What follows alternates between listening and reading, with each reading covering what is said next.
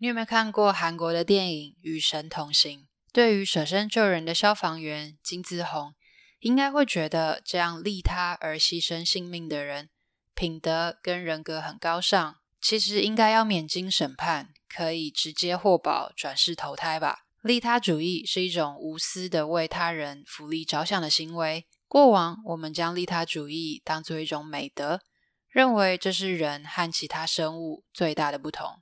但你知道动物界中也随处可见利他主义吗？你知道以生物学家的观点来看，这其实只是演化的一部分。这本世界观令你脑洞大开。欢迎来到中途笔记，这是一个关于阅读笔记还有语言障碍的 podcast。我是中中，每个礼拜三你会收到一本新的书，带给你一些点和灵感。收听完后，欢迎到中途笔记粉专。或网站继续讨论，连接在下方资讯栏。如果听完你觉得超喜欢，请直接五星评论加留言，并点一下订阅，就可以加入这个 podcast，才不会错过各种热门、冷门的阅读笔记。每周带你实现更多。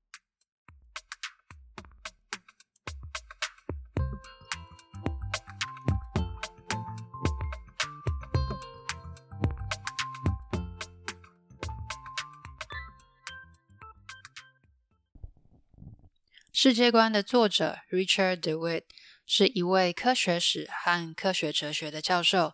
他将复杂的概念用浅白方式说明，介绍科学史和科学哲学最根本的问题，譬如什么是真理，什么是事实，成为美国大一通识课受欢迎的教材，同时也帮助读者思考科学的本质。世界观的第一部分介绍了科学史。和科学哲学，包括我们的世界观是如何形成、科学论证的方法、真理、概念性事实和经验事实的对照、工具主义和实在主义。第二部分开始探讨亚里斯多德和牛顿的世界观变化。第三部分则介绍近代的科学发展，比如相对论、量子理论和演化论。第一个想要谈的是。什么是真实？读到这个标题，你是是不是觉得有点哲学味飘出来？好像要探讨什么哲学问题？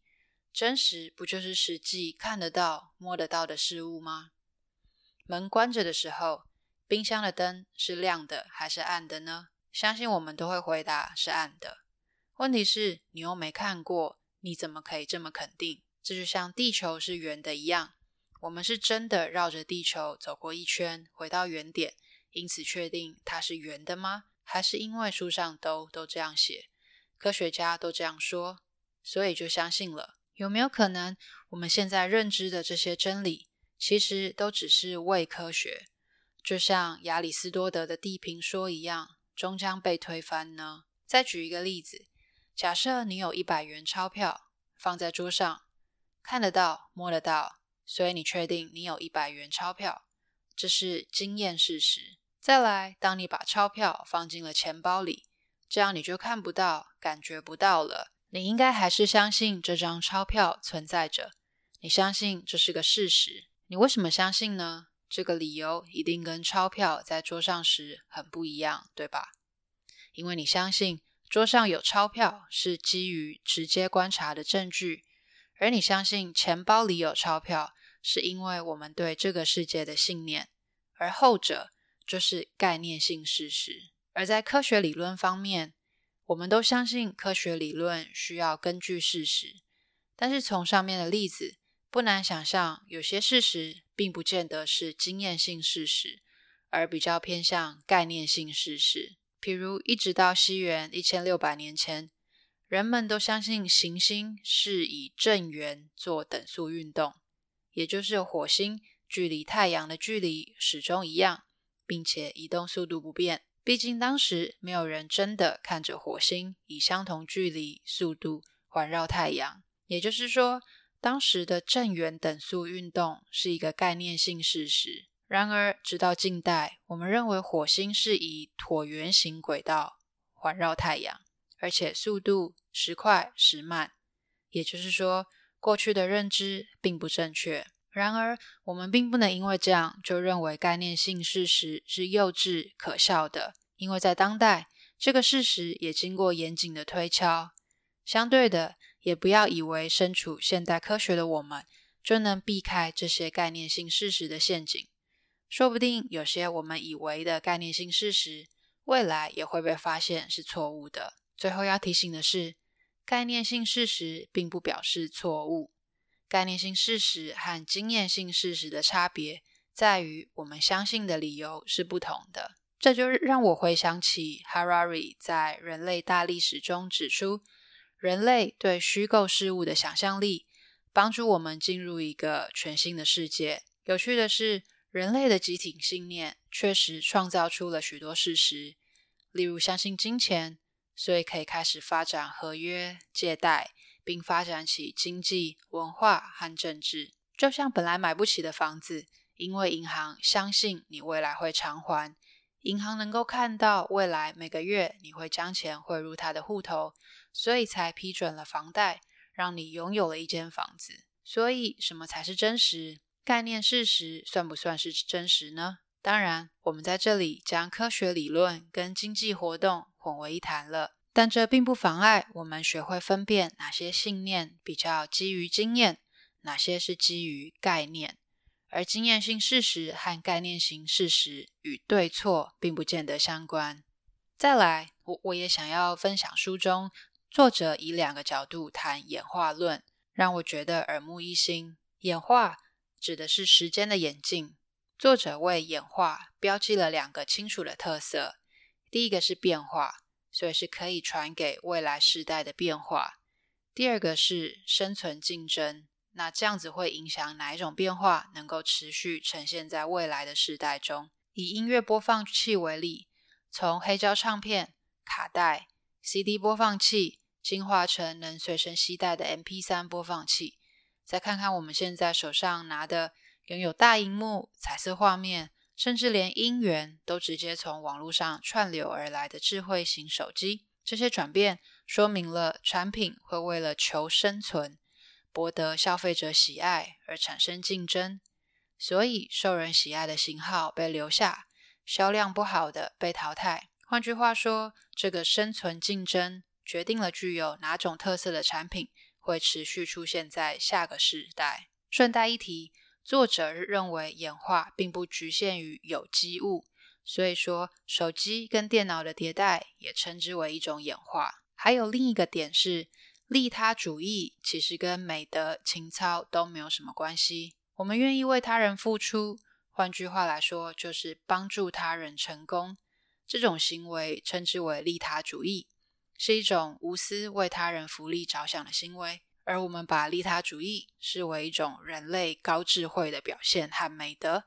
我们在自我牺牲的时候，容易感觉良好，觉得自己有点伟大。在动物界，其实利他主义的例子也很多。譬如鸟类发现猎食者入侵时，会为了同伴的安全发出叫声，警告同伴，却因而暴露了自己的行踪，成为捕食者的目标。蜜蜂和蚂蚁中，如果是担任工蜂或者工蚁的角色，并不繁衍后代，而是终身奉献给蚁后、蜂后的子女，甚至在敌人入侵时，会以倒钩刺自己，自我牺牲，保障往后的安全。人类之中也有利他主义，譬如战争、火灾的时候，明明已经脱离险境，却怎么样也要冲回现场抢救同袍或者是家人。或者是你在路上看到受伤的人，很多人会选择上前关心，或者至少为他打一通电话，寻求协助。